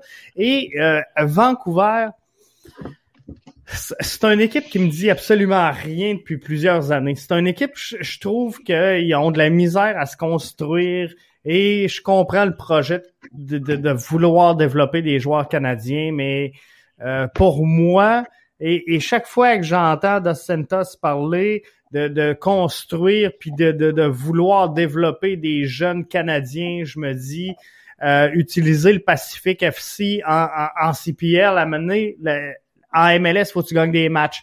Donc, j'ai un peu de misère à saisir, on, va le dire comme ça, le projet de Vancouver, mais d'un autre côté, je trouve qu'ils avancent. Ils avancent et euh, ils s'en vont quand même dans, la bonne direction. Puis ils ont quand même des atouts euh, non négligeables. Quand je pense à un Ali Adnan, euh, qui représente quand même là, un, bel effectif au, au, poste de latéral gauche, Cavallini en haut, qui euh, connaît des hauts et des bas, mais euh, plus souvent up que down. Donc, ils, ont de quoi à, bien faire quand même contre des, des, des, Timbers qui, eux, euh, veulent gagner. Mais ce match-là, c'est également un derby de la Cascadia, donc je m'attends même, je m'attends à ce que l'équipe de Marc Dos Santos arrive quand même le couteau entre les dents, malgré que c'est une équipe sur papier qui est un petit peu plus faible que Portland. Mais n'empêche que Dos Santos est quand même capable de motiver ses joueurs, mais au niveau du projet de Vancouver, je suis un peu du même avis que toi. C'est sûr que c'est bien beau de promouvoir euh, les jeunes talents canadiens, mais à un moment donné, il faut que tu commences à gagner au niveau du, terrain, puis ça prend trop de temps du côté de Vancouver. C'est ça qui fait défaut. Mais n'empêche qu'ils ont quand même des bons joueurs qui sont allés chercher durant l'entrée-saison. J'ai bien hâte de voir euh, le, le Colombien, ou je pense que c'est Colombien, ouais, c'est Caicedo, un ailier très offensif. Euh, ils sont allés chercher à très, gros, à très grosse valeur. Et également le Brésilien Calo Alexandre, au milieu de terrain. Donc, euh, ça, je m'attends, je m'attends à ce que Portland l'emporte sur la marque de 2 à 1. Mais n'empêche que je m'attends à ce qu'une équipe de Vancouver soit quand même combative malgré euh, les circonstances.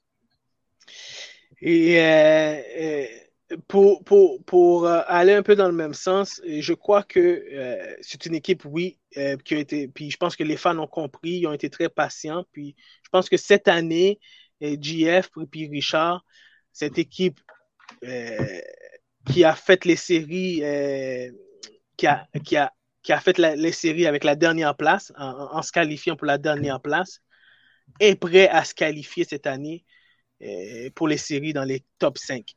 Euh, je pense que le, je regarde leur styling line-up. Euh, oui, ils ont quatre Canadiens, comme Crépeau, Gutiérrez, Tybert, Cavallini. Mais après, tu as Kaichedo, euh, Baikol, Dajome, euh, Veselinovic et Rose. Je pense que c'est une équipe qui, qui, qui, est quand même assez bien, un bon premier 11. Et puis après ça, ben, sur le banc, ben, tu as un Raposo, tu as un Herdman, euh, et puis tu as nommé tout à l'heure le latéral gauche. Euh, Dos Santos, cette année, je pense qu'ils sont prêts. Euh, puis euh, oui, effectivement, c'est une équipe, c'était difficile à comprendre vers où ils voulaient s'en aller, mais je pense que cette année, avec le nouveau rebranding aussi, eux, ils ont fait le nouveau uniforme et tout. Ils ont mis de l'emphase beaucoup sur le développement et le marketing. Cette année, je pense que c'est une équipe qui veut aspirer aux playoffs. Puis dès qu'ils aspirent aux playoffs, dans la MLS, on s'entend, hein, dès qu'une équipe aspire aux playoffs, tout le monde dit que tout est possible. Et je, me trompe-tu où Vancouver, euh, principalement euh, Dos Santos, non seulement il a cette capacité-là cette année de, gagner avec sa formation, mais je me trompe-tu où il a l'obligation de gagner? D'après moi, si Vancouver devait rater les séries d'après-saison cette saison, je pense que c'est la fin de Dos Santos à Vancouver. Totalement d'accord avec toi. Je pense que ça va prendre du temps, encore une fois. Puis moi, je suis pas encore entièrement convaincu du projet de Vancouver au niveau euh, de mettre l'accent sur les jeunes talents canadiens. N'empêche que c'est une bonne, c'est une bonne chose en soi, mais si tu veux gagner, il faut, tu, faut que tu mettes les, les yeux dans le bon panier. Donc, rendu là, je dis pas que les jeunes Canadiens sont pas bons, mais n'empêche que ça traîne un peu, ça tire un peu de la patte du côté de Dos Santos, mais là, je pense que c'est maintenant ou jamais parce que les fonds ont été mis pour que Dos Santos soit dans de bonnes conditions, pour qu'ils acceptent déjà là au niveau des séries, parce que l'année passée, ils sont passés à deux là de faire les séries, mais cette année, je pense que c'est maintenant ou jamais. Puis tu sais, on a des bons bassins, hein? on a des bons bassins où aller piger quand même. Là. Quand je regarde là, certains joueurs de l'Argentine arriver ici, quand je regarde certaines euh, vedettes, euh, disons-le comme ça, africaines qui euh, débarquent ici, je pense qu'il y, y, a des bassins que la MLS pige. présentement qui, doivent être observés davantage et sans dire qu'ils sont boudés par les Européens, mais on a la chance de on, va le dire comme ça, d'avoir les, les portes grandes ouvertes pour aller piger dans ce bassin-là et, et on doit en profiter parce que je, je comprends que euh, Vancouver a fait un bon coup avec Alfonso Davies, mais on peut pas se dire, nous autres, on, va prendre que des Canadiens parce que des, Alfonso Davies, euh, si on compare au hockey, c'est comme un Sidney Crosby. Là, il va en sortir un de temps en temps, mais euh, c'est pas tous les joueurs canadiens qui vont connaître la carrière d'Alfonso Davies. Mais je, je, pense en même temps aussi, euh, marketingment parlant, ils ont, ces équipes-là ont un devoir, puis ça, on, s'en a déjà parlé, mais comme l'impact de, comme le CF de Montréal, comme le Toronto FC, ils ont un devoir de se concentrer sur le développement du foot canadien. Ils ont un devoir de, de, de, de, vouloir développer les joueurs canadiens. Et en même temps aussi, je suis d'accord avec vous, les gars, je vous rejoins. Ils ont un devoir d'avoir du succès parce que c'est le succès qui amène euh, qui amène encore plus tout le reste, exactement. Donc, à partir de là, euh, oui, tu as raison, JF. Cette année, euh, Vancouver Whitecaps doit se qualifier dans les playoffs et doit, comme j'ai dit tout à l'heure, tout à l'heure, je vous ai dit qu'ils se sont qualifiés pour la dernière place on ils se sont qualifiés dans le fond pour le match de, barrage pour voir s'ils continuaient pour les playoffs. Mais, mais c'est une équipe qui est pas loin qui est vraiment pas loin de se qualifier pour les playoffs. Et puis un Cavallini qui est un des attaquants numéro un sur l'équipe nationale, c'est une de leurs vedettes. Donc je pense que euh, puis ils ont un Alfonso Davis qu'ils ont vendu au Bayern Munich. Je pense que Vancouver Whitecaps a fait son boulot. Donc maintenant ils sont rendus à avoir du succès, puis ils doivent atteindre ce succès-là. Et puis, euh, puis tranquillement parlant, ben, en espérant que euh, Dos Santos va avoir du succès parce que c'est un, entraîneur de chez nous. En, terminant, les boys, euh, on a fait le tour pas mal des, matchs qui retiendraient l'attention. Je veux, je, veux votre avis sur les changements cette saison en MLS. Quand je, regarde tout ça, normalement, un match de la MLS a trois changements. Euh, avec la, la, la, pandémie, on a monté ça à cinq changements par match. Donc, on a décidé de mhm. garder euh, cette ligne-là cette année. On en rajoute deux pour le, protocole de commotion. Donc, euh, dans le cours d'un match, c'est 14 joueurs qui vont pouvoir entrer et sortir sur le terrain. total tout. Est-ce que c'est c'est trop et est-ce qu'on va briser le rythme du jeu? Puis, tu sais, je suis pas contre les, deux changements pour euh, protocole euh, de commotion, mais je trouve que ça va être difficile de tracer la ligne de OK, c'est euh, intelligent puis il faut le faire ou tu sais non, on, perd du temps et on cherche à, à, étirer ce temps-là. Parce que c'est sûr qu'un match, tu sais, on, on, parlait tantôt des matchs qui risquaient d'être serrés mais euh, tu, prends un match comme euh, par exemple Columbus, Philly, euh, tu as l'avantage 2-1 à la 83e minute de jeu, tu as un joueur qui fait un, épaule à épaule ou un tête à tête, euh, tu es en avance, il reste 3-4 minutes au match. Il me semble c'est facile de glisser par terre puis d'attendre puis de dire ah on va sortir sur le protocole de commotion. Tu sais, j'ai de la misère. Et je pense qu'il devrait y avoir plutôt, euh, sans dire un médecin, mais un interaction.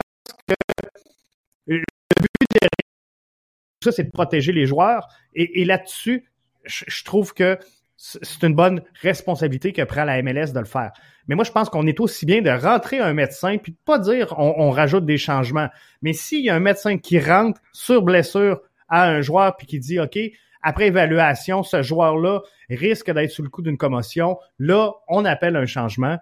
Tu sais, je, donnerais cette latitude-là sans nécessairement dire, OK, on ajoute deux changements pour protocole de commotion. Je pense que ça serait plus facile de faire rentrer le thérapeute sur le terrain, dire, OK, garde, lui, il est correct, ça joue. Mais je pense que rendu là, ça va être une question de gestion, excuse-moi Arius, mais je pense que c'est une question de gestion. Comme tu as dit, Jeff, euh, ah, dans le sens que le gars va comme fake en parenthèse puis prendre son temps pour euh, écouler les minutes. Mais je pense que c'est vraiment une question de gestion de la part de l'entraîneur parce que tu ne vas pas faire ça pour euh, faire écouler le temps parce que c'est un manque de respect. déjà, Là. déjà là, c'est un manque de respect envers l'autre équipe de juste faire rentrer quelqu'un pour comme écouler le temps, ça se fait pas. Puis euh, au niveau, je, suis plus positif par rapport à ça parce que je trouve que c'est une bonne chose. ça évite également le nombre de commotions cérébrales au, au foot parce que n'empêche qu'on n'en parle pas beaucoup, mais les commotions cérébrales au foot, ça arrive souvent très souvent, mais on n'en parle pas. Donc, c'est déjà quelque chose de très innovateur. Mais encore là, la MLS, c'est une ligue plus innovatrice. Donc, déjà là, ça défie euh, un peu les normes que le foot euh, a en général. Parce que là, ça va être presque unique, là, à moins que je me, je me trompe, puis je suis pas toutes les ligues en détail, mais euh, il y en a pas beaucoup ailleurs là, de, de, de ce genre de. Non, c'est la seule ligue en fait. C'est juste, c'est juste au Québec, donc faut continuer dans les ligues un peu plus basses que tu peux faire plusieurs changements à la fois, mais pas dans les ligues plus compétition que tu fais ça. Marius, comment tu le vois? Ben, écoute, c'est, je crois que quand une ligue ou euh, une fédération décide de mettre un règlement, c'est souvent pour protéger le joueur. Après, par la suite.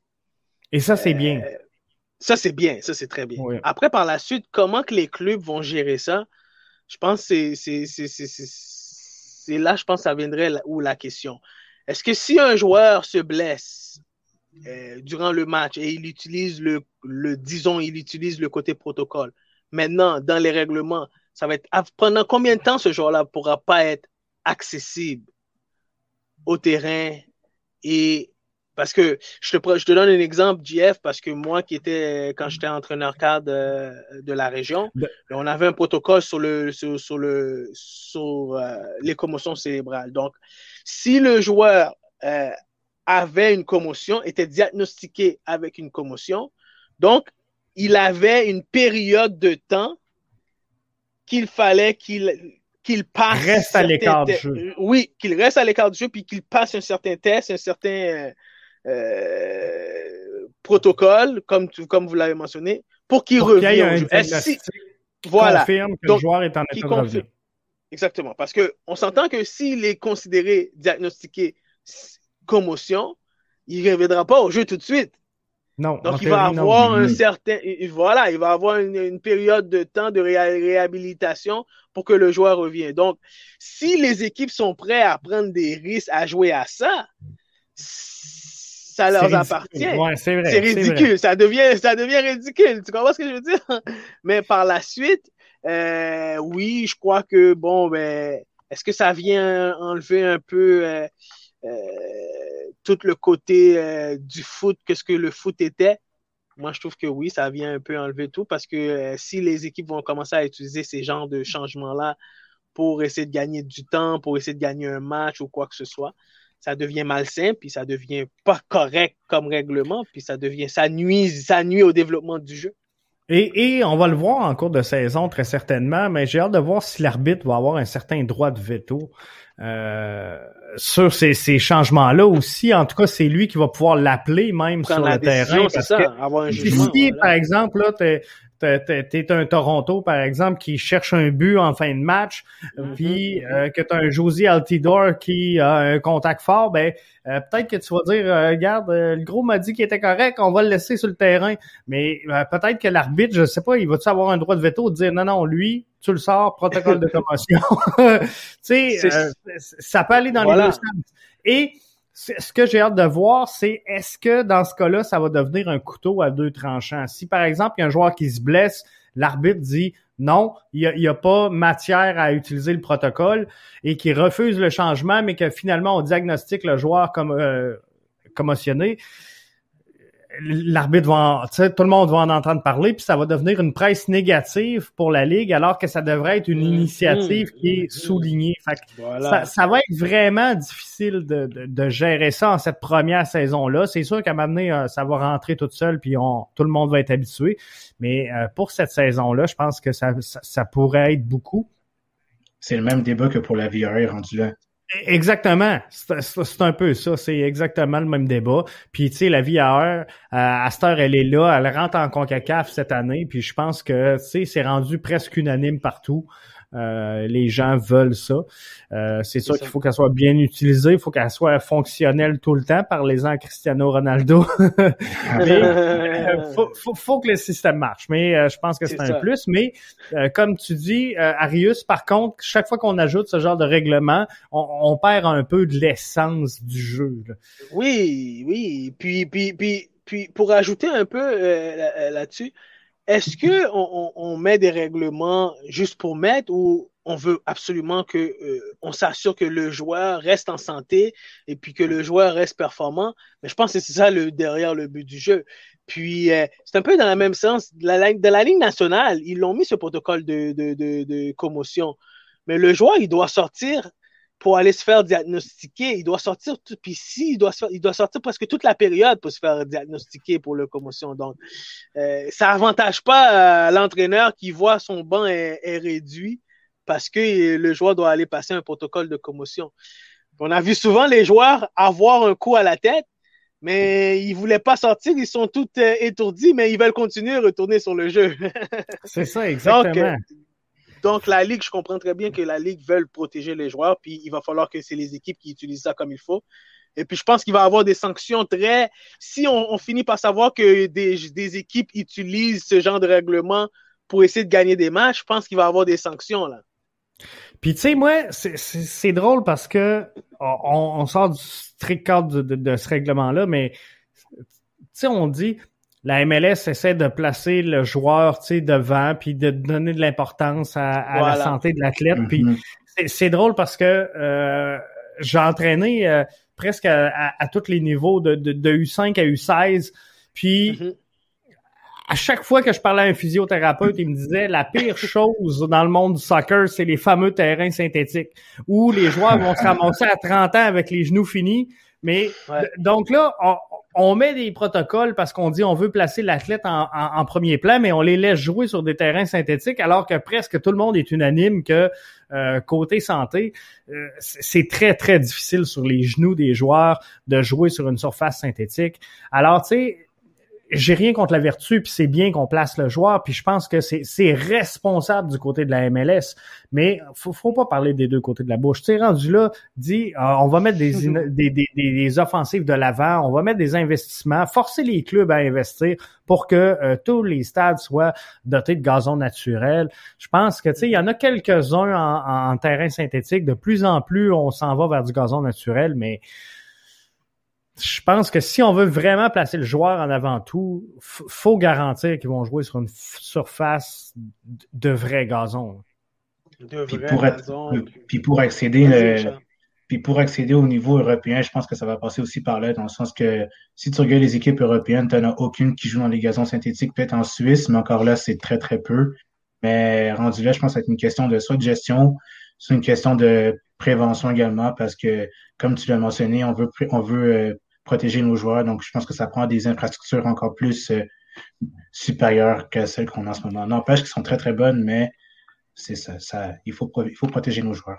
Ben oui, je suis allé voir un match, euh, pas la saison dernière, c'était la COVID, l'autre d'avant, euh, au, au, Yankee Stadium, l'impact face au NICFC, puis si je me trompe pas, c'est Saphir Taider, à un moment donné dans le match, qui est, qui a comme passé proche d'un but parce que normalement c'est un terrain de baseball puis il est parti quasiment avec euh, une, une, galette de gazon grosse comme un apron puis euh, tu sais il a tombé il aurait pu se blesser solide mais tu sais c'est ce genre de détail là euh, comme disait Richard qui fait que du côté européen tu sais on rit un peu de la MLS puis je, me souviens d'un match de, de, de l'Impact, euh, je pense que c'était au Bégo, justement, où il a fallu repeinturer les lignes sur le terrain parce qu'on les avait pas dessinées à bonne place. Tu sais, c'était un peu ridicule. mais, mais, mais ça revient encore à la chose qu'on dit, le manque de culture. On va jamais voir ça dans un match de hockey. Mais non. Le tournoi de hockey, puis oui, à Québec, c'est le tournoi, un des tournois le, plus, le mieux organisé qui existe au monde. Tournoi pour les au monde. Donc, euh, on va jamais voir ce genre de choses-là. Puis, puis Richard l'a bien mentionné, en Europe, des clubs de deuxième, troisième, quatrième, cinquième division, ils ont des terrains de, de, de, bijoux. C'est incroyable ce qu'ils ont comme terrain. Donc, euh, c'est une question de culture. Puis tranquillement, on va changer ça. Puis la MLS est en train de changer ça. Puis euh, on voit des beaux stadiums. Austin, euh, Nashville, euh, c'est des très beaux stadiums. Là. Sacramento de... allait en avoir un beau, mais là, ils sont pas là. Dans la, CP... Dans la CPL, on a vu Saskatchewan cette, cette semaine à, montrer mm-hmm. son beau stadium qu'ils vont avoir. Donc, tranquillement, la culture du foot commence à s'installer. Donc, c'est bon signe. On s'en va dans, dans la bonne direction. On s'en va vraiment dans la bonne direction. Hey, merci les boys, ça fait déjà le tour. Ah, ça y va tellement tout seul, on est rendu à une heure et demie. On a parti à 30 minutes de show, on est rendu à une heure et demie. C'est euh, parfait, on aime ça de même. Euh, fait qu'on se retrouve la semaine prochaine. On analyse donc les résultats de la CONCACAF et les premiers matchs de la saison de la MLS à travers tout le circuit Garber.